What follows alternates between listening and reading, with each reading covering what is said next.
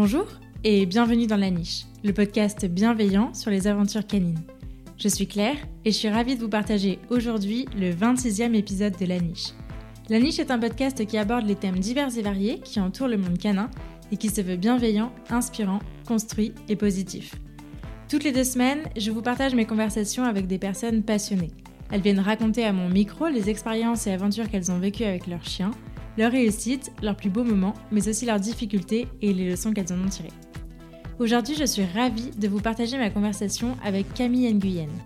Camille est éducatrice canin, mais aussi instructrice en fitness canin et en proprioception, ainsi que la cofondatrice de Muso Plus. Alors dans cette discussion, elle nous raconte son histoire avec Cerise, Miette et Nova et sa découverte du fitness. De son passage chez Canissimo avant de fonder Muso, puis Muso Plus, Camille nous partage son parcours inspirant et passionnant dans l'univers des sports canins et de la transmission des connaissances. Alors que vous soyez déjà humain d'un chien ou que vous vous apprêtiez à le devenir, cet épisode est pour vous. Mais je ne vous en dis pas plus et je vous invite tout de suite à rejoindre ma conversation avec Camille. En fait, c'est du sol euh, pour euh, euh, jardin pour enfants. Ouais. Euh, donc c'est euh, conçu pour l'extérieur à la base, c'est ce qu'achètent les mairies, voilà, les communes, ce genre Ouais. de choses. Et euh, c'est prévu pour des chutes de 1 mètre. Alors je sais pas comment ils testent ça, s'ils jettent tes enfants de 1 mètre et, et vérifient que tout se passe bien. Et du coup, ben, je pense que tu as vu la différence avec le carrelage, c'est très très épais. Carrément, ouais. Et du coup, c'est vrai que c'est cool parce que c'est antidérapant, ça, ça absorbe les, les chocs. Et en fait, euh, c'est très facile à couper. hein. C'est juste un cutter et puis ça Mais ça s'emboîte. Sur Internet Sur Internet? Ah ouais, il faut juste taper euh, dalle euh, antidérapante, euh, parc, euh, parc enfant. Parc enfant. Et ouais. puis il y a des tas de fournisseurs, euh, des couleurs, des machins, des bidules. Et ensuite, il faut choisir la hauteur. Donc euh, il y a anti-chute 1 mètre, 2 mètres, 3 mètres. Et donc c'est de plus en plus épais.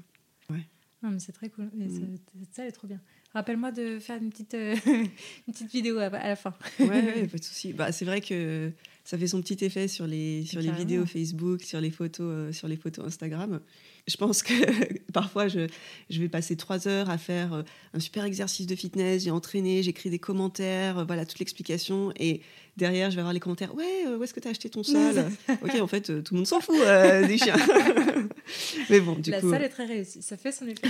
c'est ça. Les, les gens veulent le sol violet. bon, c'est cool. On se, on se lance? Ouais. Allez. Et ben, salut Camille. Salut Claire, Tu vas bien? Ça va Ben, Merci beaucoup d'avoir accepté mon invitation. Je suis ravie de, de t'accueillir, enfin que tu m'accueilles sur la niche, c'est pas, pas dans le bon sens. Euh, du coup, on va commencer par les présentations. Je te Mhm. laisse te présenter euh, de la manière dont tu le souhaites. Qui es-tu, Camille? Donc, euh, bah, je m'appelle Camille Nguyen. Je suis éducateur canin depuis une petite dizaine d'années maintenant. Et je suis spécialisée en sport canin, plus particulièrement en fitness canin. Ok, trop cool. Mhm. Alors, tu as trois loulous qui font dodo. Est-ce que tu peux nous les présenter? Alors, j'ai trois petites chiennes. Donc, euh, la première, c'est euh, Cerise. C'est euh, une cocker anglais de 12 ans. Ouais. Donc, c'est la doyenne, mais elle a vraiment le peps et l'énergie d'un chien de 5 ans. En général, c'est elle qui fout un peu le boxon partout, d'ailleurs. C'est un peu, elle, un peu elle le chiot. C'est pour ça que je t'ai demandé de surélever toutes tes affaires. Euh, en deuxième, j'ai Miette, qui est une retriever de la Nouvelle-Écosse, ou Nova Scotia Doctoling Retriever. Elle a 8 ans. C'est euh, avec elle que bah, je, travaille euh, principalement. On pratique plusieurs sports canins et bien sûr le, fitness canin. Et enfin, on a Nova, qui est arrivée bah, dans ma vie un petit peu par hasard il y a, il y a quelques mois. Donc c'est une petite chienne de 5 mois, une croisée euh, Whippet collet poil long. Et donc c'est un, Ah oui. c'est un- accident d'élevage en fait. hein, euh, et je sais pas, c'était, ça a été le coup de foudre et voilà, elle vient juste, juste, juste d'arriver dans nos vies. Trop cool. Elle a pas compris les poils longs, par contre. Bah, euh, ouais. Les poils longs. Oui, alors, les, les éleveurs peuvent en parler plus que moi, mais je c'est une histoire de gènes euh, dominants, récessifs, etc. La conséquence, c'est un, un genre de whippet bizarre avec les poils pas si courts. Voilà. Ouais. c'est quand même moins court que, Oui, moins court ouais. que le whippet. voilà. Ok. Moi, je voulais revenir un peu sur euh, ton expérience euh, antérieure avec les chiens. Est-ce que toi, tu as toujours eu des chiens ou comment comment c'est arrivé pour toi? Alors, pas du tout. Euh, moi, c'est vrai que j'étais une personne super urbaine. Donc, j'ai toujours vécu dans des grosses mégalopoles, des buildings de, de 25 étages de haut. Quand j'étais gamine, on n'avait pas de chien, pas de chat, rien. J'ai eu un hamster. Mais non, non, je viens vraiment pas du tout d'un background, on va dire, animalier, encore moins canin. Ce qui s'est passé, c'est vraiment un pur hasard. je faisais mes études à l'époque au Brésil et ma colocataire avait toujours eu des chiens dans sa vie et elle voulait absolument qu'on ait un chien. Et en fait, ça c'est vraiment une histoire bête, mais on avait un projet universitaire qui était de créer une entreprise. Et on a décidé de créer une entreprise de vêtements pour chiens. Et du coup, elle s'est dit, ah bah c'est parfait, comme on va créer une entreprise de vêtements pour chiens, on n'a qu'à prendre un chien et ce sera l'égérie de la marque. Et du coup, le choix s'est fait vraiment euh, n'importe comment. Enfin, c'est vrai que maintenant, avec ce que, ce que je sais sur les chiens et sur comment choisir un chien, c'était complètement euh, hallucinant finalement, euh, ce qu'on faisait, c'est qu'on allait dans les parcs à chiens et puis on regardait les chiens les plus à la mode, les morphologies qui pouvaient correspondre à plein de chiens. Et on était dans une situation, on s'est dit, bon, bah, ok, c'est soit un cocker anglais, parce que c'est vraiment mignon et c'est pas très grand, et puis voilà, c'est populaire, soit un bulldog anglais, parce que ça a beaucoup de voilà beaucoup de caractère, ça rendrait super bien sur les photos. Enfin voilà, vraiment les pires pires pires raisons. Moi, à l'époque, euh, c'est vrai que ça m'est égal parce que ça allait être son chien, ça n'avait rien à voir avec moi. Et au final, bah, heureusement qu'on s'est penché sur le, cocker anglais qui correspond plus à, mon mode de vie, euh, voilà, la pratique de sport. Euh, Cerise, elle a fait de l'agility, elle a fait du frisbee, voilà, elle a fait, elle a fait des tas de choses. Donc, je suis ravie qu'on ait, on ait penché là-dessus. Mais c'est vraiment comme ça qu'un chien est rentré dans ma vie pour la première fois. Ok. Mais donc, mm. du coup, c'est devenu ton chien? Oui, voilà, en fait, c'était donc c'était le chien de ma coloc. Et puis, une chose en entraînant une autre, quand on a terminé nos études et que, que je suis rentrée en France, euh, je lui ai demandé si je pouvais l'emmener avec moi. Euh, et voilà. Et donc, elle me l'a, elle me l'a donné, je l'ai adopté. Et puis voilà. Ok. C'est incroyable comme histoire. c'est vraiment euh, voilà, pur, pur hasard. C'est ce risque qui m'a fait, qui m'a fait rentrer dans, dans ce milieu avec, on va dire, toutes les, les mésaventures liées au, premier chien, le choix voilà, de la race pas forcément opportun. Et puis, c'est vrai que quand on a eu Cerise, je me souviens que ma coloc, elle me disait euh, c'est hyper important l'éducation, il faut que les chiens soient bien éduqués, qu'ils marchent au pied, machin, machin. Et du coup, euh, bah, on est allé à des cours d'éducation. C'était cours d'éducation de la police de San Paulo. Donc autant te dire que voilà quoi, c'est la première fois que j'ai vu un collier étrangleur de ma vie. C'est aussi la première fois que j'ai vu un chien attaquer un autre chien. Euh, c'était horrible. Et donc ça, c'était le premier cours d'éducation de ma vie avec ma petite coquère comme ça, où euh, la Veto nous avait vendu euh, un collier, un collier étrangleur. Enfin, c'était, c'était vraiment n'importe quoi. Et je me suis dit bon. Plus ça. je suis pas sûre quoi. On va peut-être faire différemment. et heureusement qu'il y a YouTube, il y a j'ai commencé à regarder les vidéos de Émilie Larlam qui cop-up, euh, tout ce qui est clicker, etc. Donc euh, c'est un peu comme ça qu'on s'est lancé, euh, qu'on s'est lancé dans le clicker et que j'ai travaillé un peu toute seule, en tout cas les premiers mois. Ok. Et tu, tu faisais quoi comme étude du coup à ce moment-là? J'étais ingénieure en bâtiment. Donc je faisais voilà des études des études en, génie civil et j'avais pris enfin à l'époque j'avais déjà envie de changer alors que j'avais pas encore terminé donc euh, j'avais pris des options euh, entrepreneuriat, euh, création d'entreprise, voilà, ce genre de choses. Donc on avait déjà un pied sorti du BTP. Ok. Et du coup, tu es rentrée en France et tu t'es dit, je vais devenir éducateur canin. Non, pas du tout. je suis rentrée en France et bah, comme j'avais encore jamais bossé de ma vie, j'ai juste pris un boulot d'ingénieur. Donc, juste la suite logique. C'est comme ça que je suis, je suis arrivée à Lyon. Donc, j'ai bossé à Lyon en tant que responsable technique et sécurité adjoint d'un centre commercial. Mhm pendant euh, à peu près euh, deux ans. Et donc, euh, j'avais ma petite cerise avec moi et on a pris des, cours d'éducation et de sport canin, donc à l'époque à, Canissimo. Et c'est comme ça que ben, j'ai découvert le monde de l'éducation canine en renforcement positif et des sports canins et que je me suis passionnée pour ça. Et la reconversion s'est faite encore une fois par hasard il s'avère que bah, il y a eu des changements en fait euh, à Canissimo et du coup euh, Yannick Toulon, la, fondatrice et, gérante de, Canissimo, avait besoin de recruter quelqu'un. Et du coup, euh, elle savait que je me plaisais pas trop dans mon travail et elle m'a proposé de, de, me former et de rejoindre la, société en tant que co-gérante et associée. Trop bien. Donc voilà, c'est un peu comme ça que ça s'est passé. Donc j'ai plaqué mon job, j'ai démissionné, je me suis formée. et, puis, et puis voilà. Ok, trop cool. Bah, c'est un, chouette parcours en tout cas. Et donc, du coup, alors, est-ce que tu peux nous raconter un peu, euh, ton parcours dans l'éducation, donc tu t'es formée auprès de Yannick, c'est ça? Voilà, donc j'ai été formée par Yannick Toulon et Florent Dubray, qui Mhm. étaient les, les fondateurs et co-gérants de Canissimo à l'époque. Et ensuite, la politique de, de Canissimo, c'était vraiment la formation continue. Donc chaque année, Yannick et moi, on faisait énormément de formations, de stages. Donc dès la première année dans l'entreprise, j'ai suivi des séminaires avec voilà, Jacinthe Bouchard, Catherine Collignon. donc au début, c'était beaucoup de formations francophones. Et ensuite, euh, avec les années, on s'est de plus en plus tourné vers des formations à la fois en ligne et en présentiel à l'étranger. Donc euh, en, Suisse, on est allé en République tchèque, euh, on est, on est allé un petit peu partout. Et donc voilà, on a suivi des formations avec Suzanne Friedman, Chirac Patel, voilà, énormément de formations à l'étranger. Ok. Et du coup, c'est quoi la suite? Combien, combien de temps t'es resté là-bas et qu'est-ce qui t'a donné envie d'entreprendre de, de, de, ton côté? Alors, je suis restée euh, cinq ans là-bas. Mmh. J'étais euh, responsable euh, éducation. Donc, mon quotidien, c'était dans la semaine de donner des cours particuliers à domicile. Donc, vraiment l'éducation de base, la propreté, la marche en laisse, le rappel. Et le week-end, je donnais des cours collectifs, école du chiot, cours collectifs pour les ados, les adultes. Et, euh, et, en parallèle, je continuais à me former en sport canin, donc auprès d'Yannick Toulon et auprès d'intervenants euh, externes. Et en fait, euh, bon, au bout d'un moment, j'ai décidé de, de, de, tracer, de tracer ma propre route, de, de monter ma propre structure. Donc voilà, au bout de cinq ans, j'ai quitté Canissimo et j'ai décidé de monter l'entreprise Muso. Ok. Alors, est-ce que tu peux nous parler de l'entreprise Muso, du coup? Qu'est-ce que c'est que Muso Donc, Muso a été créé il y a, il y a trois ans. À la base, c'est euh, une entreprise, euh, on va dire, d'éducation et de sport canin euh, lyonnaise traditionnelle. Donc, mmh.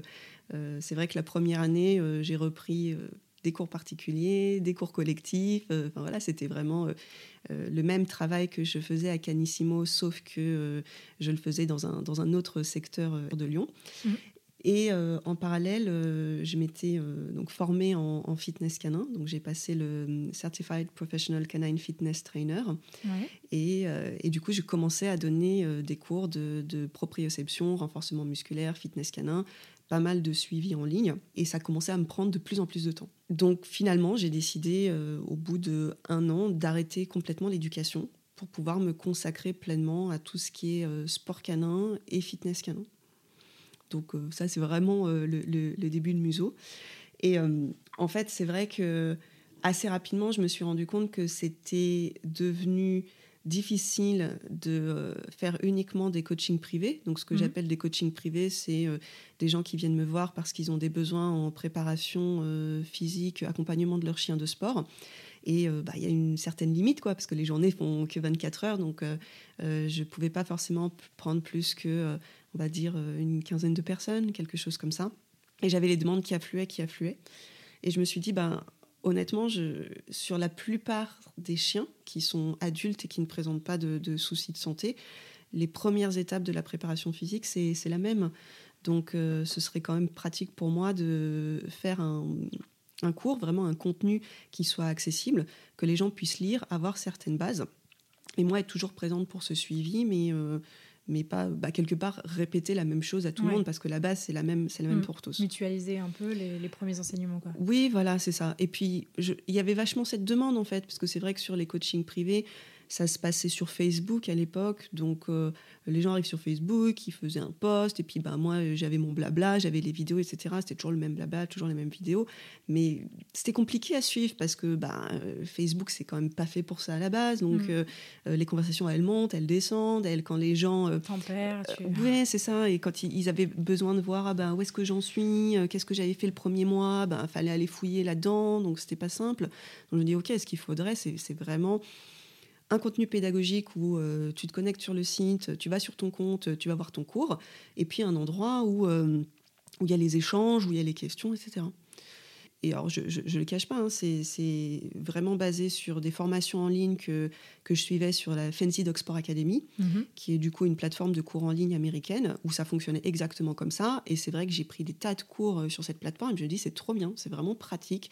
On a à la fois le côté tout le support est écrit, les vidéos, etc. C'est facile à trouver. Et en même temps, on a le soutien de l'instructeur qui permet de nous accompagner à travers ce contenu pédagogique. Donc moi, je voulais exactement la même chose pour mes cours de fitness, en fait. Vraiment juste faire euh, des initiations euh, de fitness.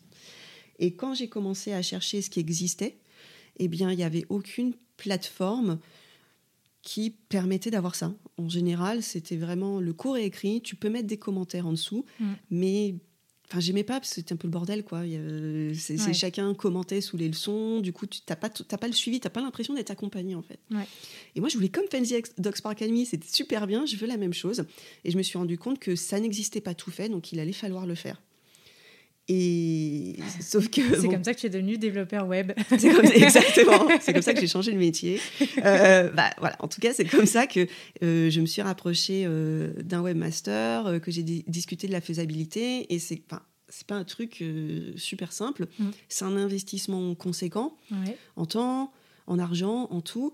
Et je me dis, ben, moi, à la base, je voulais quand même juste faire des cours d'initiation fitness. Quoi. Ça commençait à prendre euh, des proportions pas possibles. Et je me suis dit, ben, honnêtement, si j'investis autant d'énergie là-dedans, et eh ben autant qu'on fasse aussi comme Fancy Dog Sport Academy, qui est une plateforme qui regroupe plusieurs intervenants. Mhm. Et eh ben pourquoi on ferait pas exactement la même chose en France? Donc euh, je me souviens, j'étais sur l'autoroute, euh, il était 2h du matin, je rentrais d'un stage à Nice, je crois. Et euh, je me suis arrêtée tout de suite sur une aide d'autoroute. J'ai appelé deux éduques avec qui j'avais l'habitude de travailler et je leur ai dit ben, franchement, vous connaissez Fancy Dog Sport Academy, est-ce qu'on pourrait pas faire la même chose? Moi, je suis prête à. Je lance la plateforme, je m'occupe de tout et vous, vous donnez des cours et on commence toutes les trois. Est-ce que ça vous dit quoi? Et elles ont dit oui et c'est vraiment comme ça que Muso Plus, donc musoplus.fr, la plateforme de cours en ligne, a été créée. Trop cool. Et pour l'avoir testée, elle est franchement trop cool. Enfin, je, je trouve que c'est génial en fait comme euh, comme on est hyper euh, accompagné dans la navigation c'est hyper bien fait. Ah, c'est hyper fluide euh, c'est vraiment chouette vraiment. Ah, ça me fait plaisir. J'en parlerai au webmaster parce que on a souffert quand même. Bah, ouais j'imagine mais c'est vrai que puis c'est souvent au, mode, au, tout début quand je cherchais quelques petites formations comme ça avant de, de, savoir si vraiment je, je, voulais devenir éduque et faire ce métier là je cherchais à me faire des petites formations pour, pour voir si vraiment le, le contenu m'intéressait et puis enrichir un peu mes connaissances et en fait, euh, je crois le, la plateforme qui est revenue, c'était Mise au Plus. Quoi. C'est clairement euh, le truc. Euh, mais la base, c'est ça. quoi. Pour nous, ce qui est super important, c'est de mettre la priorité sur la pédagogie. Je mm. sais que on a ces, ces, formules où en fait, on a des cours qui commencent tous les, tous les premiers du mois. Mm. Il y a une date d'ouverture d'inscription, il y a une date de fermeture d'inscription. Si on la loupe, c'est mort. Et je sais que c'est une source de frustration pour beaucoup de personnes qui nous écrivent Ben oui, c'est pas pratique. Sur d'autres plateformes, on peut s'inscrire tout le temps. Pourquoi est-ce que c'est pas le cas? Et je sais que on va dire en termes euh, de marketing et de vente, ce serait beaucoup plus intéressant pour moi de mettre des cours qu'on pourrait acheter 24 heures sur 24, 7 jours sur 7. Ça, c'est clair. Mm. Sauf que en termes de pédagogie, ce que je trouvais avec Fancy Dog Sport Academy, ce que les études montrent, parce qu'il y a des gens qui ont étudié ça, comment est-ce qu'on peut mieux étudier. Mm. Donc, euh, et sur euh, ben, l'expérience, le retour d'expérience qu'on a sur Muso Plus, le fait de créer des promotions et donc de créer en fait des laps de temps on est tous en train de travailler en même temps et les élèves communiquent entre eux et tout le monde en est au même stade en fait, eh bien ça va vraiment tout changer en termes d'accompagnement et de progression.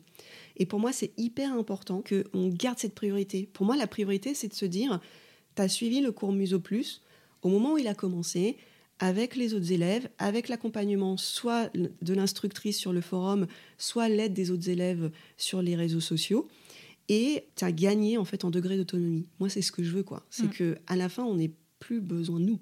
C'est ça le but.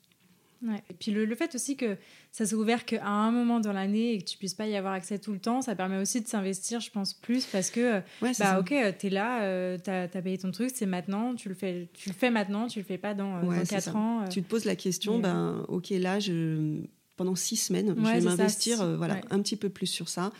Est-ce que, est que j'ai le temps ou pas? On se, pose, voilà, on se pose vraiment la question. Après, on a aussi beaucoup d'élèves qui prennent un auditeur libre et ils se disent qu'ils vont, entre guillemets, consommer le cours plus tard. Ce n'est pas quelque chose qu'on encourage ou décourage. Euh, ça dépend vraiment du fonctionnement de chacun. Voilà, chacun va s'adapter. Mais pour ce qui est participant actif, eh ben, effectivement, parfois, il faut attendre d'une année sur l'autre, mais au moins, on se dit, ben, OK, là, maintenant, pendant six semaines, je me concentre sur ça et j'aurais vraiment gagné en compétences. Le but, c'est ça. C'est pas juste. Bien sûr, je suis contente que les gens soient contents, c'est super important pour moi, ça a toujours été important pour moi. Mais ce qui a toujours été encore plus important pour moi que les gens soient contents, que ce soit les cours en présentiel ou que ce soit les cours en ligne, c'est est-ce que j'ai la preuve qu'il y a un véritable gain en compétences? Et, et c'est ça, en fait. Le nombre de fois où je donnais des cours, par exemple les cours collectifs de l'école du chiot, les gens étaient super contents. Et en fait, on recroise le chien un an plus tard, deux ans plus tard, c'est l'apocalypse. Je me dis, OK, les gens sont super contents, mais est-ce que j'ai vraiment fait mon job? Ben là, c'est pareil en fait. Si je croise quelqu'un, je vais à un stage et quelqu'un me dit Ah, j'ai suivi le cours Muso Plus sur analyse et modification du comportement ou sur shaping ou sur fitness canin, est-ce que moi, sans que la personne me le dise, je le vois? Et si je le vois, si je vois ce gars en compétence, là, je suis vraiment contente. Et en l'occurrence, je le vois. Je mm. vois vraiment une différence entre des stages que je pouvais donner il y a 4-5 euh, ans, où effectivement, on devait tout le temps rappeler aux gens Bah non. Euh, tu cliques qu'une seule fois, euh, après le clic, euh, tu ne dois pas renforcer en même temps que tu cliques, tu remets ta main à la position de base. Voilà. Et, ça, c'est des trucs, tous les stages, tous les stages, on devait le répéter. Et là, je vois, j'arrive en stage, tout ça, c'est connu en fait. Hmm. Les schémas de renforcement, c'est bon. Les bases de medical training, c'est bon. En fait, il y a des tas de bases en fait qui sont mises en place. Et c'est ça qu'on veut. Hmm. C'est vraiment ça alors, est-ce que tu peux nous parler un peu des, formations qui sont dispo euh, sur Muso Plus?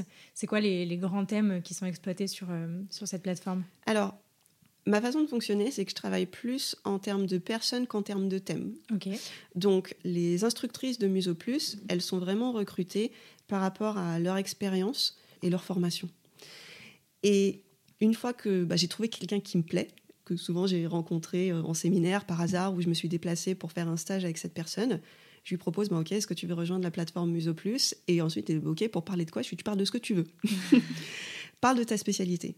Le but pour moi, c'est vraiment que les instructrices, elles, soient à l'aise et elles parlent de quelque chose qu'elles connaissent en fait euh, sur le bout des doigts. Donc, on a euh, une petite dizaine d'instructrices maintenant et on va aborder euh, des thèmes divers et variés. Donc, on a des thèmes qui sont très généraux comme analyse et modification du comportement, qui est vraiment tout ce qui est apprentissage de base sur l'analyse appliquée du comportement. Et on va avoir euh, des thématiques qui vont être beaucoup plus ciblées, comme euh, dog parcours novice, pour s'initier à ce sport canin. Moi, je donne tout ce qui est cours de fitness canin. Donc, euh, on a une série de, quatre cours autour du fitness canin. On a aussi des formations certifiantes, donc pour les personnes qui sont éducateurs canins professionnels et qui souhaitent peut-être se spécialiser ou proposer des services complémentaires à leurs clients il y a vraiment, il y a tout, il y a accompagnement du chien de refuge, marche en laisse, voilà, il y en a vraiment euh, pour tous les goûts, pour tous les niveaux. Souvent, j'ai des élèves qui m'écrivent et qui me demandent ah, est-ce qu'on pourrait avoir un cours euh, sur tel et tel sujet? Et comme je fonctionne en personne et pas en sujet, ben, si je trouve la personne, oui. Et sinon, ben non, on va pas faire le sujet si c'est pas notre spécialité, s'il n'y a pas un instructeur qui est à l'aise avec ça. Donc à ce sujet, hein, si vous estimez que vous êtes spécialiste dans un certain domaine et que euh, ce que je vous ai dit sur mon, choix des instructrices vous parle, n'hésitez pas à, postuler pour euh, Muso Plus. Hein. On, reçoit des candidatures spontanées. Et quand je reçois des candidatures spontanées, ben je, pose la question sur euh, bah, le, CV, l'expérience, etc. Et surtout, la chose la plus importante, c'est que je me déplace pour voir la personne travailler. Ok, bon, l'annonce est passée. Trop cool. Et euh, du coup, euh, ces formations, elles s'adressent à qui? Est-ce que c'est euh, spécifiquement pour des professionnels ou est-ce que c'est un peu général pour tout le monde? Alors, notre cible, c'est ni des professionnels ni des particuliers. Notre cible, c'est vraiment des gens qui sont passionnés par leurs animaux et qui s'intéressent au bien-être de leurs animaux et à tout ce qui est apprentissage. Donc ça veut dire que dans l'eau, on a effectivement des moniteurs de club, des éducateurs canins professionnels, mais on a aussi des particuliers qui, euh, par exemple, on a beaucoup de pratiquants de sport canin, parce que c'est mhm. vrai que les gens qui pratiquent euh, le sport canin, que ce soit en loisir et compétition, forcément, à un moment donné, sont intéressés. Exactement, ils poussent. C'est pas juste j'ai le chien et mon seul but dans la vie, c'est que mhm. mon chien ne soit pas une nuisance. Non, on est déjà dans une situation où on veut une relation qui est différente. Mais on a aussi des particuliers qui, euh, juste, en fait, comme, moi, quand je me suis retrouvée au cours de l'école de police de San Paulo, et je me dis, non, mais il n'y a pas moyen que ce soit ça, la solution, et ben on commence à faire des recherches et se dire, ben, euh, non seulement j'ai envie que mon chien marche en laisse sans tirer et revienne au rappel, et effectivement ne soit pas une nuisance au quotidien, et de préférence un plaisir à vivre au quotidien, mais en plus, ça m'intéresse de comprendre comment ça marche, de m'approprier ces outils, de devenir autonome et, euh, et, ouais, d'avoir cette relation de qualité avec, euh, avec mon chien. Donc c'est vraiment ça. Ok. Donc euh, c'est un peu à tout le monde, quoi, finalement. Ouais, ça peut être tout le, monde. Ça peut être vraiment tout le monde. Jusqu'à présent, on a quand même énormément de, de retours positifs sur Muso Plus. il y a deux ans, j'ai reçu un retour négatif sur la plateforme qui était ben, en fait, je m'en fous de tout ça. Moi, je veux juste que mon chien il marche en laisse sans tirer. Et donc le retour, c'était ça, quoi. C'était euh, ok, euh, super, mais en fait, moi, je m'en fous. Dites-moi juste comment est-ce que le chien il peut marcher en laisse sans tirer. C'est mon seul besoin. Donc bah, là, effectivement, bah, c'est pas notre cible, quoi. Mm. C'est si ton seul but dans la vie, c'est que le chien fasse ci, fasse ça, il aboie pas, etc. Et c'est juste la finalité qui compte. Dans ce cas, effectivement, Muso Plus n'est pas adapté. Mm, mm. Ok. Euh, je voulais aller un peu sur le, sur le sujet du fitness canin. Tu as commencé à nous, nous, en parler un petit peu et euh, je trouve ça passionnant. Euh, je voulais savoir comment tu avais découvert cette, cette pratique-là. Est-ce qu'il y, y, a un élément déclencheur ou c'est au fur et à mesure du sport canin Alors, il y a eu un événement déclencheur, effectivement. à l'âge de, je dirais, un peu, elle avait un peu moins de deux ans. j'ai Miette, ma retriever, qui a commencé à présenter des boiteries intermittentes du postérieur gauche. À l'époque, on venait à peine de commencer euh, les sports canins parce que euh, c'est vrai que comme je l'avais pris pour le sport, je m'étais quand même vraiment préoccupée de euh, pas commencer trop tôt, attendre que la croissance se termine. On a fait les radios, dysplasie des hanches, des coudes, etc. Donc vraiment, j'avais l'impression d'avoir pris toutes les précautions du monde. Et pour autant, avant ces deux ans, elle a commencé à présenter cette boiterie. Donc s'en est suivi une série de rendez-vous euh, euh, ostéo, euh, ortho, en France, à l'étranger. Je suis même allée en Italie pour aller voir l'ortho de l'éleveuse. Enfin voilà, on a, vraiment fait radio, écho, enfin quasiment tout, sauf, sauf scanner, IRM. mais, mais vraiment, on n'arrivait pas à trouver la cause. Et en fait, je suis arrivée dans une situation où même les vétérinaires, j'ai plusieurs vétérinaires qui m'ont dit, ben voilà, la, boiterie est quand même très très faible. C'est vraiment, euh, elle devait peut-être sauter un pas, euh, un pas sur 20 ou un pas sur 30, et le reste du temps, en fait, euh, tout allait bien. Sa, vie n'était n'était pas affectée. Elle n'avait pas l'air de présenter de, douleurs significatives. Et, et c'est vrai que ce qu'il me disait, c'est qu'on voit rien sur les images. il est possible que ce soit une rupture partielle du ligament croisé, mais rupture partielle, ça peut être 50%, ça peut être 2%, ça peut hmm. être, voilà, on ne sait pas. Et le truc, c'est que même si on faisait plus d'imagerie médicale, comme c'est un petit chien, euh, si on a 2% euh, de rupture partielle de ligament croisé sur un minuscule ligament, même si, admettons, on voit rien sur l'image, ça ne veut pas dire que c'est pas une rupture partielle du ligament croisé. Hmm. Donc à ce stade-là, nous, ce qu'on vous propose, c'est à un moment donné, juste la laisser vivre. Faites un peu attention, vous la laissez vivre. Et si jamais ça s'aggrave, en, gros, si ça pète, bah là, nous, on s'est opéré, quoi. Euh, donc, bien sûr, ils n'ont pas dit comme ça. Hein. C'était vraiment. Enfin, moi, je, comprends complètement euh, euh, cette démarche qui est. Bah, on a plein d'infos, quoi. À un moment donné, si on a plein d'infos, eux comme moi, qu'est-ce qu'on peut faire, quoi? Mm. Et le truc, c'est que ben forcément ce concept ça me gênait parce que justement comme ça n'allait pas parfaitement bien mais ça allait pas si mal que ça j'avais pas trop envie de me dire ben moi je voulais faire des sports canins en fait. Je voulais qu'on fasse des tas d'activités ensemble. Je voulais qu'on fasse des randonnées. Ça faisait des mois et des mois. Elle a été arrêtée huit mois quand même hein. donc euh, huit mois de marche en laisse y compris pour aller faire pipi dans le jardin euh, donc euh, voilà. Au bout de huit mois de ça on n'a quand même pas spécialement envie de se dire bon bah ok maintenant je la lâche puis on s'en fout quoi. et du coup je me suis intéressée à ce qu'on faisait chez l'humain et chez le cheval. Parce que c'est vrai que dans le monde du cheval, quand à un moment donné, il y a des milliards euh, d'euros qui sont euh, sur tel et tel euh, étalon, ben on se dit pas, bon, on s'en fout, quoi. Et pareil sur les athlètes humains. Et c'est vrai que dans le monde équin, et dans le monde humain, eh ben, on a beaucoup, beaucoup plus, en tout cas à l'époque, beaucoup, beaucoup plus de protocoles pour la gestion de, ben, de, blessures chez l'athlète. Quoi. Et du coup, j'ai commencé à me renseigner sur ben, ce qui, qu'est-ce qui était possible de faire. Là, les vétos m'avaient dit c'est OK, hein, vous vivez votre vie, faites ce que vous voulez. Mm. Donc, euh, bah, ok, vu que je fais ce que je veux, bah, qu'est-ce que je peux faire? Et c'est là où j'ai trouvé justement sur euh, Fancy Dog Sport Academy, enfin, j'ai pas trouvé, c'est une collègue qui m'a, qui m'a indiqué, Valérie Teb, qui suivait cette formation Certified Professional Canine Fitness Trainer, m'a dit, ben, franchement, ça, ça peut complètement aller. Je te conseille d'aller voir les cours de débit grosse sur Fancy Dog Sport Academy. Et je me suis inscrite à ce cours en ligne et j'ai commencé à faire en fait des exercices de fitness avec Miette. Donc c'est vraiment comme ça que, que, ça a commencé. Et j'ai suivi un cours, deux cours, trois cours, et j'ai suivi bah, tous les cours. Il y a même cinq cours que j'ai suivis deux fois. Ah euh, et, euh, et, ce que j'ai constaté, c'est un vrai euh, changement au niveau de sa fonction. C'est-à-dire que la boiterie a disparu. Elle n'a plus jamais reboîté, de ce postérieur en tout cas. Et ouais, rééquilibrage des masses musculaires, enfin tout quoi. Ça, ça, a, ça a vraiment changé de manière très concrète notre vie. Trop cool. Donc voilà. Et donc, du coup, est-ce que tu peux nous dire en quoi ça consiste euh, véritablement le, fitness canin?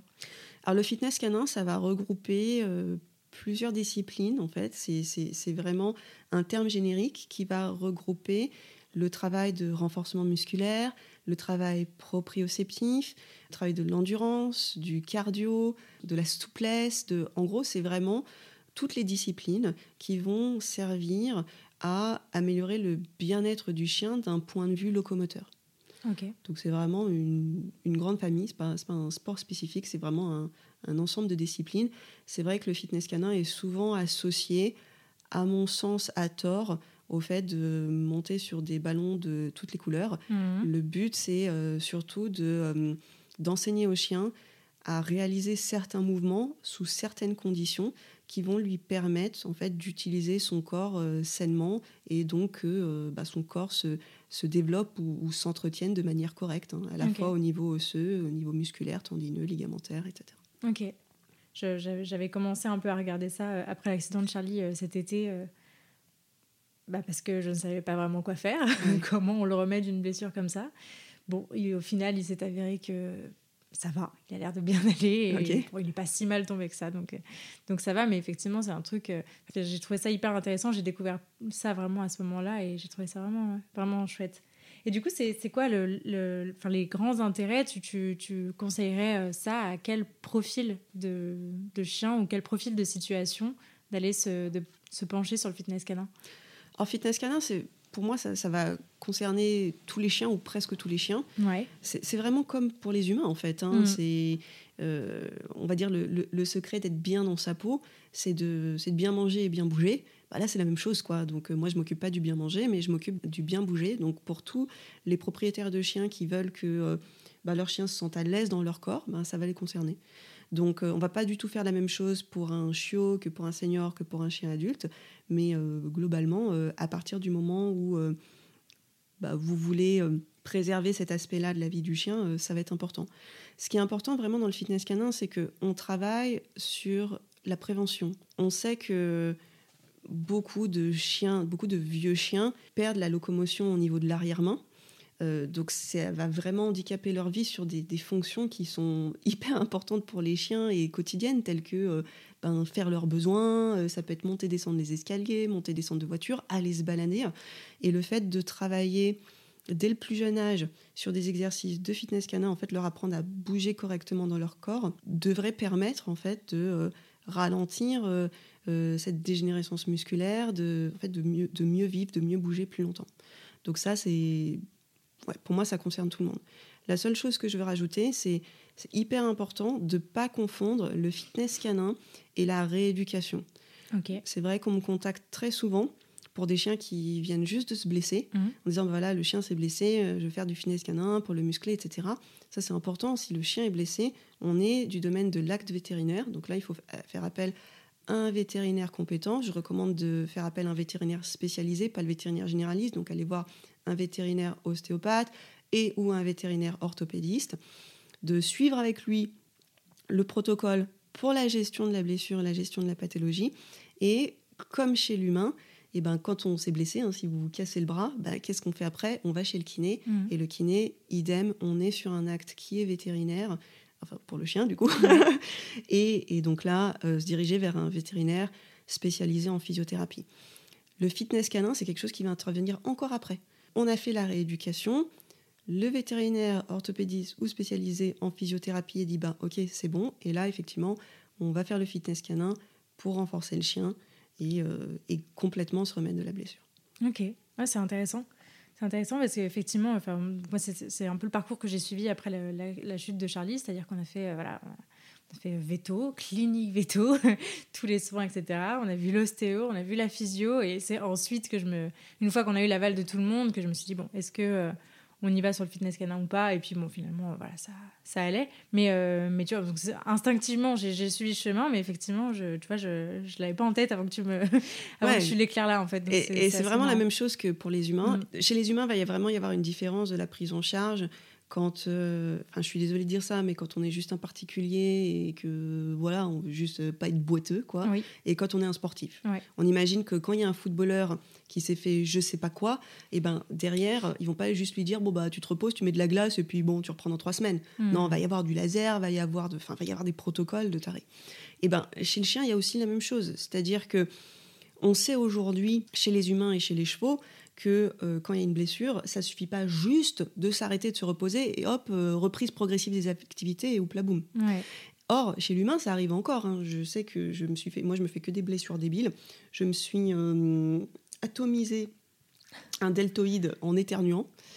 Donc la, la conséquence. Mais quelle force Ah non, mais c'est voilà, mon, mon ostéo, il en peut plus. Je sais pas, j'arrive et j'ai toujours des, des blessures débiles. Euh, et la conséquence, c'est que je pouvais plus porter ma tête. Donc ça veut dire que j'avais la tête vraiment baissée comme ça vers le bas. C'est horrible. C'est là que tu réalises que la tête, c'est super lourd. Ouais. Et donc je devais utiliser mes mains pour tenir ma tête quand même. Ah ouais. Et donc, bon, euh, moi j'ai quand même besoin dans mon métier de vachement me baisser, de me lever, de bouger, etc., donner des stages. Bah, quand je suis allée chez le médecin pour euh, faire un check, elle dit bon bah euh, voilà euh, c'est une déchirure musculaire euh, probablement du deltoïde, j'en sais rien, je m'en fous un peu. Enfin, c'était un peu ça, c'est Mhm. pas, ce qu'elle m'a dit, mais Mhm. c'était un peu ça. Et c'était bon voilà vous vous reposez, vous mettez euh, une crème dessus, et puis reprise progressive des activités quoi. Et, Cette euh, fameuse euh, phrase cette- qui ne veut rien dire. cette fameuse phrase qui veut rien dire. Tandis que concrètement, euh, pendant trois semaines, j'avais, j'arrivais pas à porter ma tête. Donc forcément, tout le reste de mon corps a compensé Hmm. et mon corps était en vrac. Donc heureusement que j'ai quelque part cette connaissance du monde sportif, à la fois humain et canin, pour me dire, bah, ok, en fait, moi j'ai quand même vraiment besoin de bouger ma tête, j'ai besoin de revenir à une fonction optimale. Et donc derrière, euh, bah, je suis allée chez le kiné, euh, mais, mais j'ai fait la démarche moi-même, parce qu'elle Ouais. a dit, bon, euh, si vous portez votre tête, c'est bon. Non, mais en fait, moi, dans mon métier, je ne peux pas, en fait, juste dans deux mois, à nouveau, euh, me péter le deltoïde, parce que j'éternue, quoi, c'est pas possible. Ouais, ouais. Te Pas satisfaire de juste euh, on attend, on voit et, Exactement. C'est pas, pas satisfaisant comme situation. Donc c'est sûr que j'ai beaucoup d'élèves qui sont euh, des personnes qui pratiquent des sports canins. Parce que c'est vrai que quand on pratique de l'agility, que ce soit au niveau loisir ou au niveau compétition, c'est pas suffisant de juste se dire bah ok j'ai mis le chien, euh, le chien a été sous anti-inflammatoire euh, pendant un mois et mis au repos et ensuite reprise euh, progressive des activités. À un moment donné, tout le Mhm. corps a compensé. Chez l'humain, si vous faites une fracture, vous allez chez le kiné, vous avez automatiquement une ordonnance pour aller chez le kiné. Et Mhm. chez les athlètes humains, jamais de la vie de la terre. Le mec va se blesser, on va juste dire bah ok, tu te reposes, tu mets de la glace et puis oupla boum quoi. Il y a une conséquence. Et euh, quand vous le sentez dans votre propre corps, vous comprenez mieux qu'il n'y a juste aucune raison que ce soit pas la même chose pour le chien. Même Mm. encore plus, parce que c'est des quadrupèdes, donc ça fonctionne sur des diagonales. Enfin, c'est un bordel pas possible. Hmm. Euh, C'est d'autant plus important pour eux et, Exactement. ouais, Les et chiens, inconfortable pour eux. si c'est vrai que nous, on peut fonctionner de manière quasiment symétrique. On a tendance à être gaucher ou droitier, donc on n'est jamais purement symétrique. Mais les chiens, qui sont des quadrupèdes et qui, du coup, se déplacent différemment, quand un chien galope, il faut savoir que le galop, c'est asymétrique. Donc même dans le fonctionnement naturel du chien, on est sur quelque chose qui n'est pas parfaitement équilibré et qui a un impact. Donc quand en plus il s'est blessé, ça commence à faire beaucoup. quoi. Mm, mm. Est-ce que euh, toi, dans ta vie, quand tu as découvert le fitness canin, est-ce que toi déjà tu faisais beaucoup de sport? Est-ce que euh, c'était euh, est-ce que c'était connecté un peu à ta vie ou est-ce que tu t'es vraiment lancé parce que ta chienne en avait besoin? Alors, pas du tout. Moi, j'étais pas sportive du tout. Enfin, je pense que c'est comme tout dans ma vie. hein. C'est genre, je vivais en ville, j'avais pas de chien. Maintenant, plus à la campagne, j'ai des chiens. Le sport, c'est la même chose. J'étais une grosse larve. Il y a vraiment pas d'autre, euh, terme. Et euh, c'est vrai que en m'occupant de miettes par nécessité et en voyant vraiment l'impact fonctionnel de ce qu'on avait mis en place sur notre vie de tous les jours, je me suis dit non mais c'est pas possible quoi. C'est pas possible, je peux pas en fait faire tout ça pour les chiens et moi continuer à à la fin de la journée euh, juste me mettre sur mon canapé regarder Netflix quoi. Et euh, c'est vrai que jusqu'à l'âge de, de 30 ans, j'ai envie de dire que je sentais pas euh, mon corps et c'est une bonne chose en fait. C'est- C'est-à-dire que tant que tout va bien, tu sens pas ton corps, tout va toujours bien. Et à partir de l'âge de 30 ans, je me suis rendu compte que de temps en temps, quand je conduisais longtemps en voiture, j'avais un petit peu mal au dos. C'est c'est des petites choses. Mais on se dit, bah, au lieu de l'accepter et se dire, bon, bah, ok, c'est normal d'avoir mal au dos, j'ai une grosse journée, j'ai mal au dos, qu'est-ce que je peux faire pour qu'à la fin d'une grosse journée, j'ai pas mal au dos? Et c'est là où j'ai commencé à m'intéresser au sport pour moi. Et donc j'ai un coach sportif maintenant, j'essaie de faire du sport euh, une fois par semaine, sauf quand euh, je lui dis ah, il pleut, il fait froid, j'ai pas envie. mais euh, mais j'ai vu un immense impact sur ma qualité de vie. Le but c'est pas forcément d'être plus musclé, plus fort, plus machin, plus je sais pas quoi. La différence que j'ai vue, c'est surtout que de temps en temps, je me rends compte que c'est la fin de la journée et que je n'ai pas senti mon corps de toute la journée. Mmh. C'est ça aussi. Hein.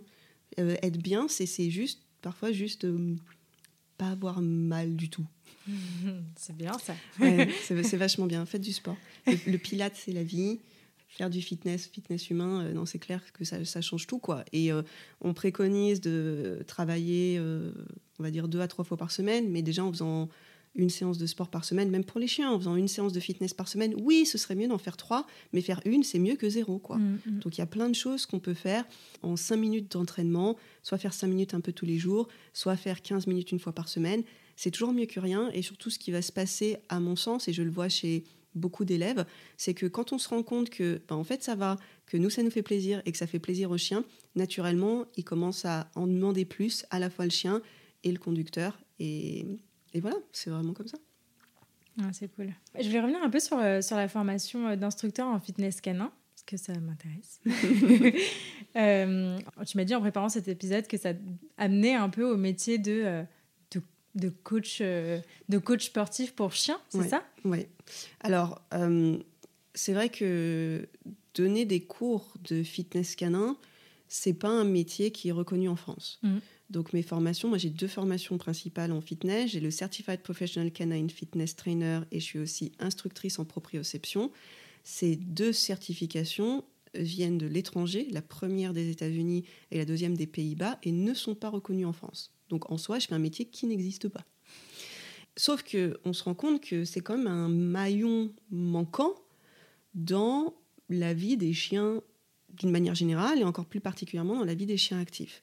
Donc, quand j'ai créé la formation instructeur en fitness canin, mon objectif, c'est que ce métier qui n'existe pas puisse exister en France. Mmh. Donc, dans la démarche qu'on veut mettre en place avec Muso Plus, c'est donc la mise en place de cette formation, mais surtout que la plateforme Muso Plus obtienne la certification Calliope, ce qui nous permettrait que euh, les formations puissent être financées par différents organismes et par-dessus ça, que la formation IFC, instructeur en fitness canin, soit enregistrée au RNCP, le registre national des certifications professionnelles, pour que ce soit reconnu en fait. Et donc ça, c'est vraiment euh, le projet depuis le départ. Ce sont des, démarches qui prennent du temps parce que déjà, par essence, un organisme de formation qui a euh, moins de... Alors, je connais pas par cœur, mais je pense que c'est moins de deux ans, euh, ne pouvait pas en fait être, euh, certifié Calliope. Enfin voilà, mhm. c'est les, méandres, on va dire, de, l'administration française. Donc nous quelque part, on devait juste exister, faire en sorte de suivre, exactement, faire en sorte de suivre les règles euh, pour pouvoir euh, passer cette certification. Donc moi, j'ai bon espoir. J'aimerais vraiment le faire cette année. Maintenant, on est prêt. On sait que nous, on, remplit déjà en fait cette charte Calliope. Donc on n'a plus qu'à faire venir un, auditeur pour qu'il dise bah ok, c'est bon, vous êtes vous êtes Calliope et comme ça, vous pourrez vous faire financer les formations. Et une fois qu'on sera Calliope Là, la formation instructeur en fitness canin, on l'a fait enregistrer au RNCP. Et pareil, l'enregistrement au RNCP, il faut qu'il y ait deux promotions terminées, donc des gens qui sont déjà diplômés et qui témoignent de ce que ça a changé de leur vie. Donc, bah pareil, on attend.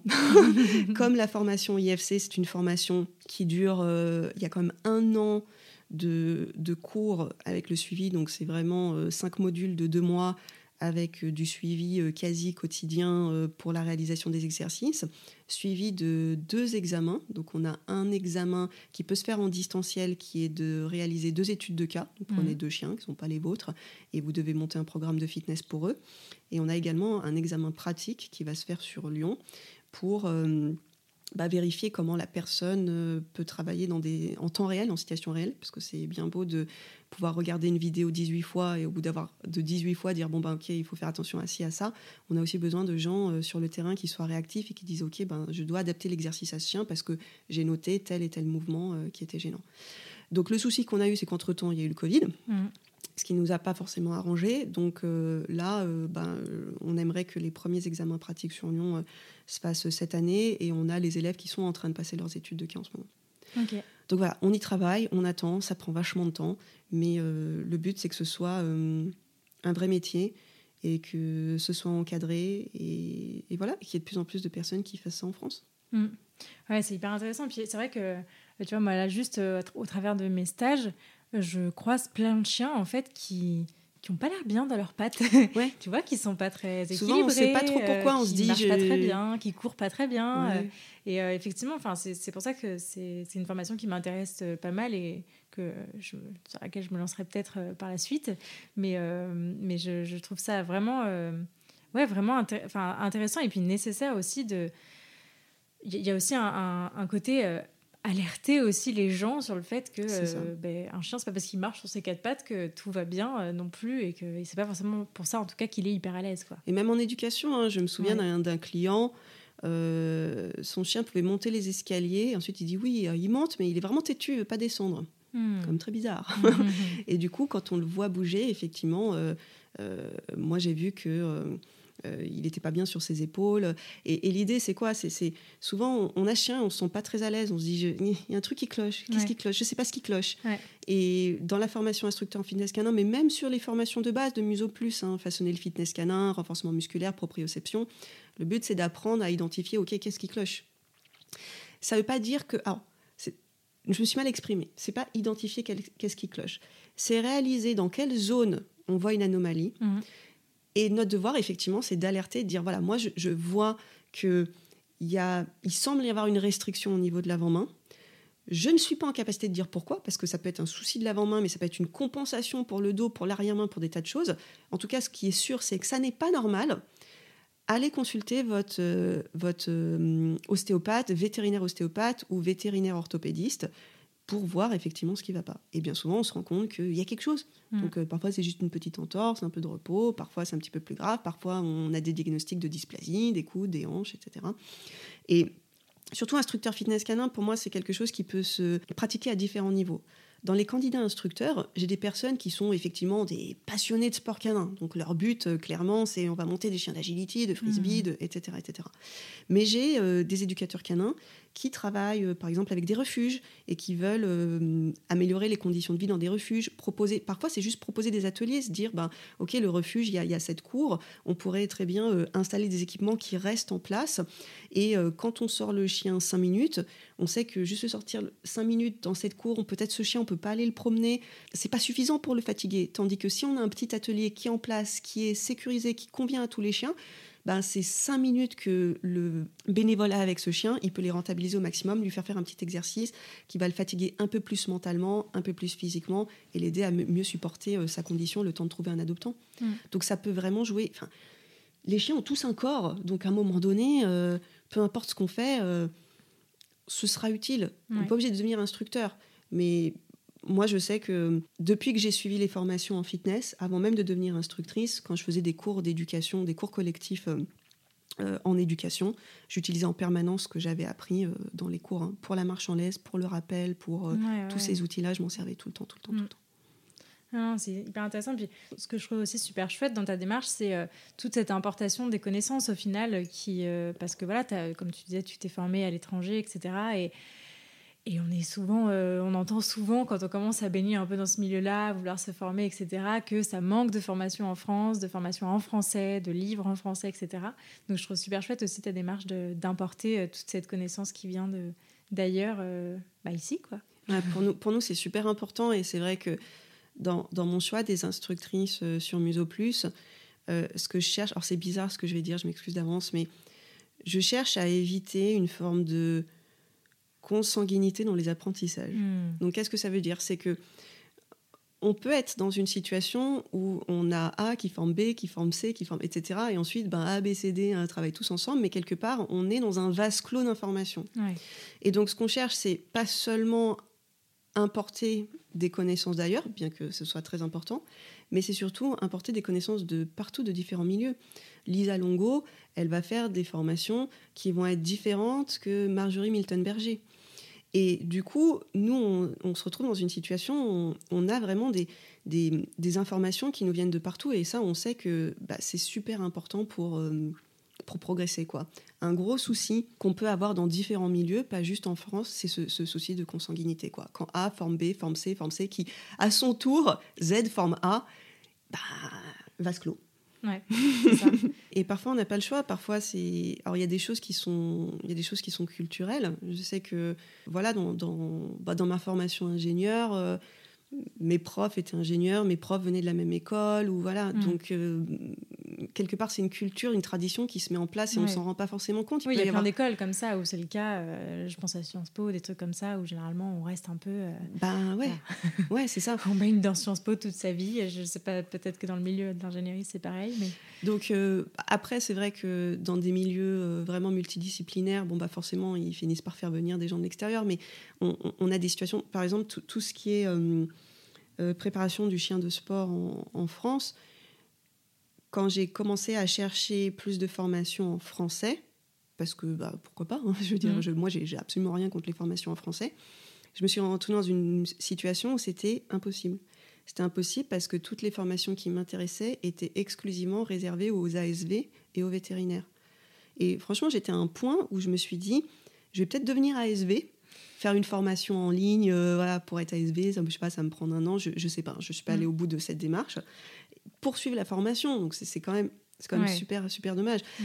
Mais je comprends, je comprends parce que la difficulté qu'on a aujourd'hui, c'est qu'il n'y a pas forcément cette compréhension claire de quand est-ce que s'arrête la rééducation et physiothérapie et quand est-ce que commence le fitness canin.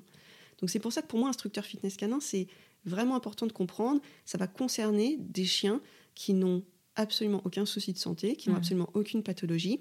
Si jamais le chien présente une pathologie, dans ce cas, on travaille avec le vétérinaire. Donc on soumet les programmes au vétérinaire. On demande déjà si le chien peut faire un programme. Pas plus tard que la semaine dernière, j'ai une de mes élèves, le chien a dû être arrêté. J'ai appelé la vétérinaire en disant, OK, est-ce que c'est un arrêt complet, complet, complet, ou est-ce que par exemple on a le droit de le faire marcher dans le salon sur un tapis? Et elle dit bah non, c'est arrêt complet. Bah, arrêt complet, c'est arrêt complet. C'est le vétérinaire qui décide. Ouais. Et je pense que c'est pour ça qu'on arrive dans cette forme de protectorat sur les formations où euh, ouais, voilà, c'est compliqué. Quoi. Le Ouais. client final, du coup, il se retrouve. euh, moi, j'ai des gens, ils me disent bah, j'ai compris ce que vous vouliez, j'ai compris que je dois aller voir le veto, puis le physio, etc. Mm. Mais moi, j'habite pas à Paris, j'habite pas à Lyon, j'habite pas à Marseille. Concrètement, il n'y a pas. Moi, j'ai le vétérinaire généraliste qui est là. Si je fais deux heures de route, j'ai éventuellement un ortho. Mais euh, je peux pas, en fait, je peux pas faire. euh, voilà, les, les gens n'ont pas de solution. Quoi. Mm, mm. Je sais plus quelle était la question de base, pardon. Euh, je sais plus non plus, mais c'est pas grave. Euh, avant de finir, je voulais te poser une petite question sur la proprioception parce que c'est un terme dont on entend de plus en plus parler. Mhm. Euh, Est-ce que tu pourrais nous définir un peu ce que c'est que la proprioception? Tu nous as dit que c'était une des disciplines du fitness canin. Est-ce que tu pourrais nous en parler un peu plus et nous dire en quoi ça consiste? Oui, alors pour être plus précis, c'est vrai que la, proprioception, c'est surtout un genre de sens. C'est-à-dire que les récepteurs euh, proprioceptifs, quand on parle de la proprioception chez le chien, on parle finalement de la capacité du corps à positionner en fait les différentes parties du corps sans avoir forcément à les regarder. Donc, en gros, euh, la proprioception, ça va être le fait que le chien réalise que quand il lève la patte arrière, il lève la patte arrière. Ça va être le fait que euh, va passer un obstacle. Par exemple, combien de chiens on voit galoper comme des tarés dans des champs avec des tas de trous Et la plupart du temps, ils s'en sortent indemnes. Pas toujours, mais la plupart du temps, alors que tu envoies 10 personnes courir, tu as 9 personnes euh, qui se sont pété la jambe, quoi.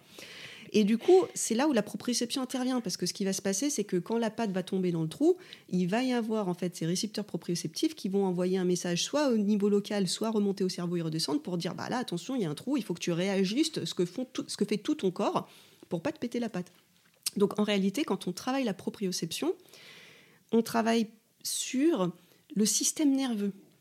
Tandis que quand on travaille sur le renforcement musculaire, Mhm. le but du jeu, c'est d'améliorer le muscle. Donc c'est- bien sûr que c'est lié, parce Ouais, que, mais c'est très différent. mais c'est différent. Mm. Donc, dans tout ce que le chien fait, les muscles travaillent et le cerveau travaille. Mais quand on choisit des exercices, il y a certains exercices où mon objectif, ça va être d'améliorer le muscle. Et je ne vais pas forcément donner en plus un challenge proprioceptif. Et dans d'autres exercices, au contraire, je me dis, ben, là, je, je sens qu'il y a une, une genre de lacune au niveau du système nerveux. C'est-à-dire, le chien est très musclé, il est très souple, il est très tout ce qu'on veut. Mais sa façon de bouger me laisse penser que son corps traite pas forcément l'information comme on voudrait. Mm. Donc, la proprioception ne peut pas être une discipline. On ne dit pas, ben, euh, Ouais. voilà, euh, moi, ça m'arrivait de demander aux gens, ben, voilà, qu'est-ce que, qu'est-ce que vous faites comme activité Euh, Je fais de la. Voilà, je fais de la proprioception comme une sorte de discipline, c'est un sens quoi. Ce serait comme dire Ouais. je fais de la vue ou je fais de l'ouïe ou je fais de. Mm. C'est un peu voilà. Mm. Et, et du coup, souvent les gens se disent bah, si le chien est sur un coussin, et qui a plein de couleurs, c'est de la proprioception. Et encore une fois, ça peut, parce que, encore une fois, on fait toujours appel à sa proprioception. Là, on est assise et on s'effondre pas sur nos chaises, ben, on utilise notre sens proprioceptif. Mais un challenge proprioceptif, c'est qu'on sort légèrement de cette zone de, confort. La grosse différence, du coup, entre essayer d'améliorer la proprioception et d'essayer d'améliorer le, le, le, muscle, quand on veut améliorer le muscle, on va chercher à faire un mouvement qui est répétitif selon un certain alignement et une certaine forme. C'est comme euh, quand on fait des pompes, on fait des abdos, on a tous entendu parler du fait que, bah, attention, faut pas tirer sur ton cou, faut garder le dos droit, etc. Bah, là, c'est la même chose. En renforcement musculaire, on fait un mouvement et on le répète, et on le répète, et on le répète, et on le répète, pour envoyer une information au muscle, bah, euh, tu vois, là, euh, c'était quand même un peu galère, j'aimerais bien que tu te renforces pour la prochaine fois. Donc là, on est sur du renforcement musculaire. Et sur la proprioception, c'est différent. On veut apprendre au système nerveux, ben, tu vois, il est possible d'avoir ce mouvement. Essaye de te souvenir en fait de, de ce chemin neuronal pour que la prochaine fois que ta patte elle arrive dans un trou, et eh ben, l'information elle puisse circuler beaucoup plus vite. On est sur des réseaux électriques là, finalement. Mm. Donc sur un challenge proprioceptif, je vais chercher à créer de la variation pour nourrir le système euh, nerveux d'information encore et encore. Et donc si j'ai un chien qui par exemple fait des exercices de fitness canin depuis je sais pas 5 ans et je lui demande de se mettre debout sur un coussin, il est tellement rodé qu'il il travaille. Bien sûr qu'il travaille sa proprioception, il est obligé, sinon il hmm. s'effondrerait. Quand ils sont debout, ils, sollicitent leur proprioception. Mais j'estime pas que je suis en train d'améliorer sa proprioception. C'est bon, c'est ce, chemin, cette information neurologique, c'est déjà une autoroute, ça pose pas de souci. Ce chien qui est capable de rester 10 minutes sur un coussin, va peut-être juste aller le faire marcher sur euh, une plage de galets, et ben là, tout d'un coup, euh, sa proprioception est sollicitée plus, plus, plus, plus, plus, parce qu'il a jamais marché sur une plage de galets de sa vie. Ok. Ok, c'est hyper intéressant. Mais c'est vrai que ouais, c'est un terme qu'on voit beaucoup. Dans, il y a plein d'articles comme ça, euh, faites des exercices de proprioception, etc. Mm. Mais sans. Enfin, moi, ça me, ça me manquait l'explication qu'il y avait mm. derrière de, de, ce que ça veut dire vraiment. C'est souvent un abus de langage. Ouais, voilà, c'est souvent un peu confondu avec. Euh, fitness canin qui est en fait euh, plus général et qui regroupe d'autres choses, qui fait appel à d'autres choses. Oui, c'est ça. La plupart des gens qui disent faire de la proprioception, quand on voit l'exercice, il n'y a pas de secret. Si vous voyez que l'exercice c'est un mouvement c'est toujours le même et il est répété, c'est un exercice de renforcement musculaire. Hein. Mm. On fait des squats, on fait des pompes, on fait des abdos, c'est du renforcement musculaire. Sur de la proprioception, on va travailler sur l'équilibre, on va travailler sur des variations de mouvement. Et, euh, encore une fois, euh, c'est quelque chose qui peut se faire euh, dans la forêt, c'est quelque chose qui peut faire. Pendant le premier confinement, j'ai donné quelques, quelques cours en visio. Mm. Personne ne pouvait sortir et s'amuser à aller acheter des cavaletti ou je sais pas quoi. Ben, il y avait des tonnes de choses qu'on pouvait faire avec ce qu'il y avait dans la maison. Hein. Vraiment des tonnes de choses. Ouais, ok. Moi, j'ai passé à la partie conseil. J'ai euh, une question euh, dans cette partie-là. Quel conseil tu pourrais donner à euh, bah, voilà, quelqu'un qui, qui découvre le, fitness canin par cet épisode et qui voudrait, je sais pas, débuter, se lancer, se renseigner sur le sujet? Mon premier conseil là-dessus, c'est si jamais vous cherchez à vous lancer, l'idéal, c'est quand même de se rapprocher de quelqu'un qui est formé en fitness canin mmh. pour bah, vous donner des conseils appropriés à votre chien. Le plus gros piège, c'est effectivement de bah, juste regarder une vidéo et de copier ce qu'il y a sur la vidéo, souvent euh, bah, justement avec tous ces coussins, ces machins, ces bidules. J'ai beaucoup d'élèves qui commencent et qui me disent déjà, voilà, j'ai acheté un fitbone, un machin, un bidule, etc. Moi, euh, ce dont j'ai besoin pour commencer un chien en fitness canin, c'est numéro un, un sol antidérapant. Hyper, hyper, hyper, hyper important, un sol antidérapant. Ça peut être juste acheter un grand tapis. Hein. Euh, et j'utilise beaucoup de plateformes. Donc c'est vraiment avoir des plateformes à la taille du assis du chien, à la taille du coucher du chien, juste pour lui donner des points de repère et des ciblages. Souvent, je vais commencer à introduire des coussins euh, que au bout de quelques semaines ou quelques mois, ça dépend vraiment, euh, ça dépend vraiment du niveau du chien. Donc voilà, mon premier conseil, c'est déjà de ne pas se lancer tête baissée. Mm.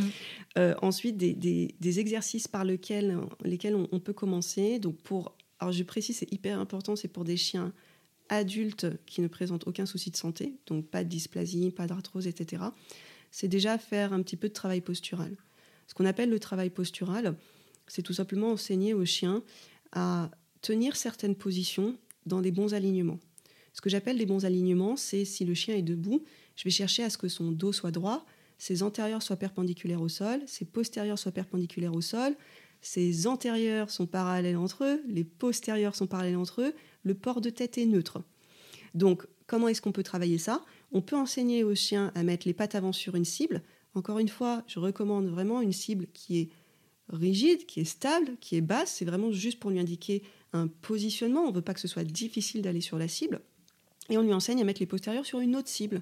Et ensuite, on va jouer sur la distance entre ces cibles pour l'inciter, ne serait-ce que pendant quelques secondes, à se tenir droit, tout simplement. Pareil pour le assis. C'est vrai qu'en éducation, on utilise beaucoup le assis comme un comportement par défaut, Mhm. ce qui en soi n'est pas un souci, mais sur certains chiens et selon l'environnement dans lequel le chien vit, ça va pas forcément lui rendre service si le chien s'assoit toujours mal. Hmm. Ce que j'appelle mal, c'est euh, d'avoir, euh, par exemple, une cuisse qui sort d'un côté, d'être un petit peu affalé, etc. Et alors, c'est vrai que c'est super mignon. De passer sur les fesses. Ouais, c'est hyper mignon. Surtout les chiens, on fait oh, oh, oh. Et c'est super mignon. Et, et en soi, quand ça arrive une fois, euh, je sais pas, euh, moi j'ai des gens des fois euh, qui me connaissent et puis quand leur chien s'assoit, si ça s'assoit pas parfaitement bien, ils disent oh, je sais ce que tu vas dire. Non, mais je vais rien dire du tout. Hmm. C'est pas un souci. Le souci, c'est pas de s'asseoir, s'affaler une fois, comme nous on s'affale dans le Oui. canapé. Le souci, c'est quand le chien ne sait faire que ça et ne fait que ça. Donc, par exemple, se poser la question est-ce vraiment nécessaire que le chien s'asseye systématiquement pour tout? Moi, j'aime bien apprendre à mes chiennes que tu peux être debout pour attendre, peu importe, ouvrir la porte, ta gamelle, je Mm. sais pas quoi. Et si, pour une raison X ou Y, c'est vraiment nécessaire que le chien s'asseye, faire en sorte qu'il aille s'asseoir sur un sol antidérapant. Bien souvent, on demande un assis sur un sol glissant, Hmm. mais le assis, c'est, ça nécessite vachement de gainage. Il faut que le chien y se tienne. On voit que, c'est, physique en fait de s'asseoir. C'est un squat.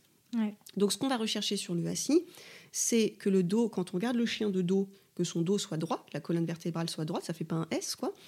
Que ses antérieurs soient perpendiculaires au sol, qu'il ait bien ses cuisses repliées sous lui, avec les pattes arrière qui pointent bien vers l'avant, qui vont pas pointer euh, vers l'extérieur, ce qu'on appelle un assis bien carré, quoi. Et encore une fois, je veux pas que le chien le fasse tout le temps, mais lui enseigner que c'est possible. Mm. Et ça, pareil, on peut utiliser une cible, on peut utiliser une plateforme qui fait à peu près la largeur du chien et on lui enseigne à s'asseoir sur cette plateforme, ce qui va l'inciter en fait à se dire ah si j'écarte mes pattes, j'ai une patte qui descend de cette plateforme qui fait 5 cm d'épaisseur, hein, c'est un, un petit Ouais. truc, hein. Euh, et du coup bah, c'est dans mon intérêt de me gainer un peu et de tenir un peu ce assis. Donc c'est déjà plus des choses à ne pas faire. Euh, surveiller ses sols aussi. Quand on a des chiens, souvent, comme c'est, enfin, c'est qui dit chien dit poil, on essaye d'éviter d'avoir des tapis partout, etc. Sauf que les chiens vivent sur des patinoires, quoi. Donc c'est Ouais. important d'avoir un maximum de surface où le chien puisse marcher correctement sans glisser. Et, et voilà, peut commencer ce travail postural. Et si c'est quelque chose qui vous intéresse, euh, se rapprocher d'un instructeur en fitness canin. Ok. Euh, ok, Bah, je vais te- maintenant te poser la question signature de ce podcast. Qu'est-ce que ça a changé à ta vie d'avoir des chiens, de vivre avec eux et surtout qu'est-ce que ça t'a appris? Euh, bah, ça a tout changé. Euh, ma vie était quand même. euh, comme j'ai dit au début, moi je viens quand même pas du tout, du tout, du tout du, du- du milieu du chien. Donc c'est vrai que je pense que si j'avais pas de chien, peut-être que je vivrais dans une tour à New York, Voilà, ce, ce genre de choses. Ce que ça m'a surtout appris, c'est c'est vrai que moi j'ai toujours été quelqu'un. Enfin, j'aime bien quand c'est carré. le fitness canin, c'est vrai que ça, ça va pour ça parce que faut que ce soit droit, faut que ce soit ci, faut que ce soit ça. Et, et même si j'ai continué à m'orienter vers des spécialités qui me permettent d'avoir cette rigueur et d'être carré, à la fin de la journée, on a quand même des êtres vivants en face à nous, euh, doués de sensibilité et qui vont bien sûr présenter des variations. Les chiens comme nous, ils vont avoir des jours avec, des jours sans. Et ce que les chiens m'ont apporté, c'est me forcer à, à lâcher prise, me forcer aussi à regarder qui est en face de moi, parce que parfois, bah, moi, je me dis, ok, bah, Miette, par exemple, j'avais pris pour le frisbee. Je me dis, Mhm. ok, je prends un chien, je vais faire du frisbee. Et ensuite, le chien, quelque part, il, il- il va dire, ben, oui, mais non. en fait, tu vas pas faire du frisbee. Ça va, ça va pas, ça va pas marcher. Exactement. Donc, soit par son comportement, parce que Ouais. peut-être ça l'intéresse pas, peut-être voilà, soit parce que là, en termes de morphologie, ça, ça- c'est un sport qui, qui ne convient pas. Et, et ça, c'est vraiment, ça, ça a changé ma vie. Et je sais que depuis que j'ai les chiens, ça m'a énormément aidé avec les gens. Parce que pareil, quand j'ai un client qu'on qualifierait entre guillemets de difficile, je pense que tous les éducateurs canins connaissent ce client difficile, oui, il n'est pas motivé, il fait pas, etc. Mhm. Et ben je me rappelle, bah ouais, mais ma coquère, c'est genre le chien têtu, le chien difficile, elle fait ce qu'elle veut, tu peux, elle a 12 ans, tu peux toujours pas poser un sac par terre. Euh, ça t'apprend à accepter en fait. Hmm. Et qui dit accepter dit pas euh, renoncer au changement, mais dire je vais en fait te rejoindre où tu es, Hmm. je vais m'adapter à ton rythme. Et donc le client difficile, il y a souvent une raison. C'est pas juste, c'est pas pour t'embêter en fait. Et c'est pas parce que la plupart des gens aiment leur chien en fait. Mmh. Même les gens qui font des choses que vous n'aimez pas ou qui vous font crisser, ces gens-là, très souvent, ils aiment profondément leur chien. Ils se mettent à leur place, les comprendre et adapter son plan d'entraînement et sa communication à qui en face de nous, que ce soit le chien ou l'humain. Enfin, les chiens ont vraiment, vraiment changé, tout changé euh, pour moi à ce niveau-là. Ok. Est-ce qu'il y a des ressources que tu aimerais partager à nos auditeurs? Oui, alors euh, j'ai pas énormément de ressources en français, je m'excuse euh, d'avance. Donc bon, bien sûr, je veux partager donc notre plateforme de cours en ligne musoplus.fr où on trouve donc des cours euh, sous forme euh, de textes écrits et de vidéos que vous pouvez consulter euh, quand vous voulez avec des forums pour pouvoir interagir avec l'instructeur. On a lancé il y a quelques mois aussi des webinaires. Donc moi j'aime beaucoup ce format de webinaire qui nous permet en fait de traiter un sujet pendant une heure et ça peut être une première approche en fait. Vous posez la question si vous êtes intéressé par tel et tel exercice ou telle et telle discipline, ben, ça peut faire une première approche. Pareil dans les webinaires, si vous assistez au live, vous avez la possibilité de poser des questions à l'instructrice. Ça, c'est vraiment des ressources euh, francophones qui, euh, euh, à mon sens, peuvent être très utiles. Et surtout, je vous invite à consulter la liste des instructrices de Muso Plus, parce qu'au-delà de ce qu'elles font pour Muso Plus, elles ont toute une vie par ailleurs. Elles proposent des coachings de leur côté, que ce soit en présentiel ou que ce soit en ligne.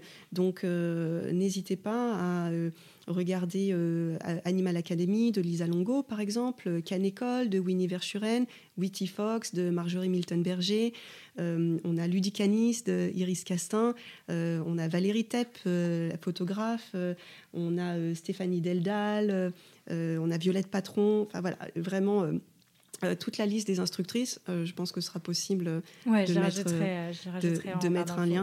Donc mm. voilà, pas hésiter à aller voir tout ce que, tout ce que ces instructrices font, y compris en dehors de, de Muso Plus. Et, euh, et, après, en, si vous êtes anglophone, parce qu'il y a beaucoup, beaucoup de formations qui se font en anglais, moi, je recommande vraiment d'aller euh, regarder du côté des, des formations euh, de, de, mes mentors. Donc, on a d'une part la Fenzi d'Oxford Academy, où vous avez vraiment beaucoup de ressources, des Bitoraka pour tout ce qui est fitness canin.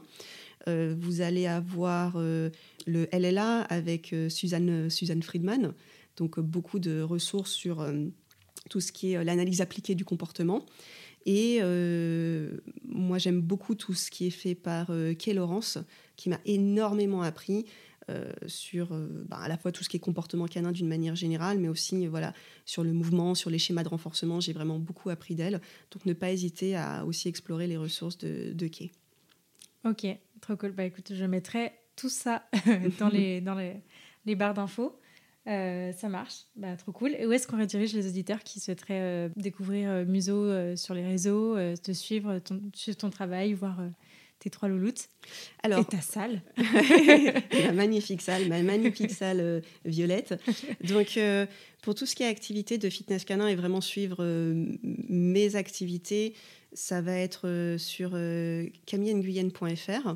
Et euh, je suis aussi présente sur les réseaux sociaux. Donc sur Facebook, vous pouvez taper Camille Nguyen Fitness Canin. Euh, sur Instagram, pareil, hein, Camille Nguyen Fitness Canin. Et euh, j'essaye de partager le plus souvent possible euh, des, vidéos, des petits articles, des choses comme ça. Donc là, bah, comme je, travaille pas mal avec Nova, vous pouvez voir notamment les premières étapes en fitness canin. Vous allez voir bah, ce que j'ai expliqué là sur le travail des cibles, mettre les pattes avant sur une cible, les pattes arrière sur une cible. Il y a une vidéo que j'ai dû poster il y a peut-être un mois, hein, quelque chose comme ça. Donc n'hésitez pas à aller, aller consulter ces pages. Ok, ça marche. Et eh ben, merci beaucoup Camille. Merci. à bientôt. À bientôt. Merci beaucoup de vous être rejoint à ma conversation avec Camille et de l'avoir écouté jusqu'au bout. J'espère que ce nouvel épisode vous a plu et si c'est le cas, je vous invite à en parler à des amis qui le pourraient aider et à le partager sur les réseaux sociaux en nous taguant camillenguyenfitness.canin et lanicheaventure. Si vous souhaitez soutenir ce projet, vous pouvez aussi me laisser une note et un commentaire sur la plateforme que vous utilisez pour m'écouter. Ça aide beaucoup le podcast à se développer. Pour enrichir votre écoute, n'hésitez pas à visiter mon site laniche-aventure.fr. Enfin, pensez à vous abonner au podcast et à me suivre sur Instagram pour ne rien rater des prochains épisodes. Ils arrivent très vite. D'ici là, prenez soin d'eux, prenez soin de vous et je vous dis à la prochaine